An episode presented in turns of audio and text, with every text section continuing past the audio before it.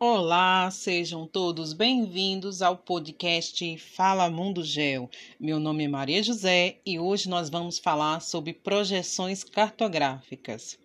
O que são projeções cartográficas?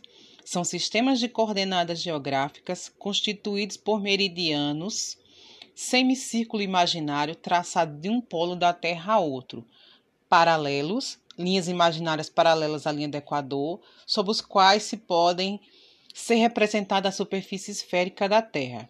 Isso quer dizer que a superfície esférica do planeta é, portanto, planificada por meio de desenho, dando origem a um mapa. A construção desse sistema é feita mediante relações matemáticas e geométricas. As projeções cartográficas mais conhecidas são cilíndricas, azimutal e cônica. Projeção cilíndrica a projeção cilíndrica refere-se à representação da superfície esférica da Terra em um plano utilizando como base um cilindro, que envolve todo o globo.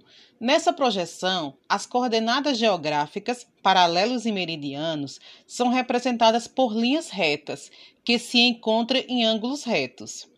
Há nela conservação de forma, direções e ângulos, mas a proporção da superfície é distorcida. É comum escolher esse tipo de projeção para mapas mundi. À medida que se aproxima dos polos, as deformações aumentam. Sendo assim, as regiões polares são normalmente exageradas em sua representação. Projeção cônica refere-se à representação da superfície esférica da Terra projetada sobre um cone. As coordenadas geográficas originaram-se de um único ponto. Os meridianos convergem para as regiões polares e os paralelos formam árculos concêntricos. As áreas que se encontram mais afastadas do, para... do paralelo em contato com o cone apresentam maiores deformações. Normalmente, esse tipo de projeção é utilizado para representar regiões de latitudes intermediárias. Projeção azimutal, também chamada de projeção plana, refere-se à projeção da superfície esférica da Terra sobre uma superfície plana tocante ao globo.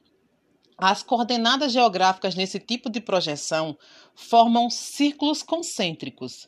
É utilizada para representar qualquer ponto da Terra, sendo mais comum a representação das regiões polares, ou seja, áreas menores do globo, e classificada em três tipos: polar, equatorial e oblíqua. Então, pessoal, essas foram as projeções cartográficas de hoje. Nos veremos no próximo episódio do podcast.